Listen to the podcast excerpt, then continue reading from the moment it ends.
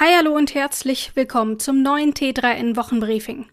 Sag mal, wie kommunizierst du eigentlich am liebsten? Per E-Mail, Text oder Sprachnachricht? Vielleicht gehörst du auch zu denen, die wirklich gerne telefonieren? Gerade was Instant Messenger angeht, wurde im Zuge der neuen Nutzungsbedingungen von WhatsApp viel diskutiert. Und wie haben die Leute darauf reagiert? Darum geht's heute. Außerdem Thema der Amazon Prime Day, Urlaub auf der ISS, Microsofts Fluid Office Dokumente und ein paar Tipps gegen die Überhitzung deines iPhones. Alle dazugehörigen Artikel findest du natürlich in den Show Notes oder einfach auf t3n.de. Fangen wir an.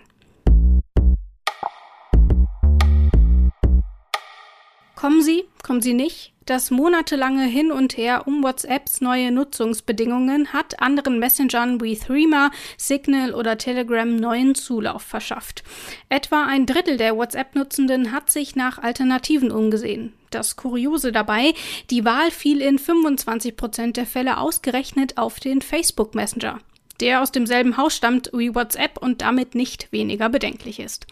Der Großteil der Nutzerinnen aber ist einfach bei WhatsApp geblieben. Warum ist das so?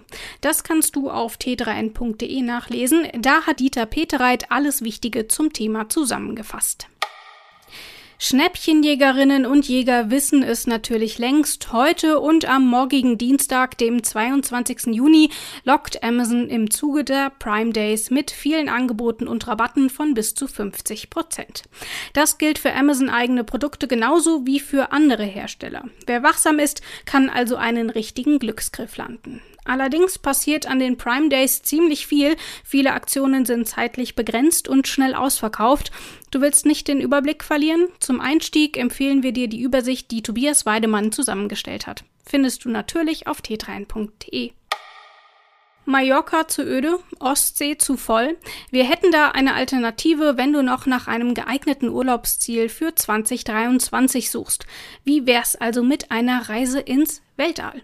Wie die US-amerikanische Weltraumbehörde NASA bekannt gegeben hat, können zwei Glückliche jeweils 14 Tage Urlaub auf der internationalen Raumstation ISS machen.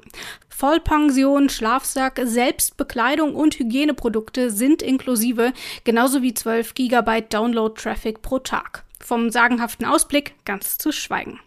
Ganz billig aber dürfte der außergewöhnliche Spaß nicht werden. Was das alles kosten soll und bis wann du dich bewerben kannst, haben wir für dich aufgeschrieben.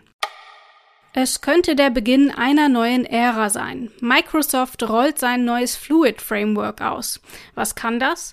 Damit können Nutzerinnen und Nutzer Blöcke von Homeoffice-Inhalten, also Word, Excel, PowerPoint oder was auch gerade immer nützlich ist, so gruppieren und einsetzen, wie es für sie Sinn ergibt. Weg von der Themenzentrierung hin zu kollaborativer Zusammenarbeit. Zum Beispiel kann dann ein kleiner Word-Block neben einem Excel-Block oder einer Aufgabenliste sein. Auf T3N kannst du alle Details dazu lesen. Und apropos Microsoft, Bill Gates hat seine Leseliste für den Sommer veröffentlicht. Du suchst nach Inspiration? Welche Bücher du seiner Meinung nach lesen solltest, weiß unser Autor Jörn Prien. Na, auch ordentlich ins Schwitzen gekommen in den letzten Tagen. Die sommerlichen Temperaturen machen aber nicht nur uns Menschen zu schaffen, auch für unsere Devices können sie eine Herausforderung sein. Hast du vielleicht auch gemerkt, dass sich dein iPhone einfach abschaltet, wenn du es ein bisschen zu lange in der prallen Sonne auf dem Balkon hast liegen lassen? Unser Chef vom Dienst Alexander Schulz erklärt, wie du dein iPhone vor Überhitzung schützen kannst. Und auch wenn du kein iPhone hast, kann sich ein Blick auf die Tipps lohnen. Das meiste gilt so oder so ähnlich auch für Android und andere andere Geräte. Das war's für heute. Genießt den Sommer und komm gut durch die Woche. Ciao.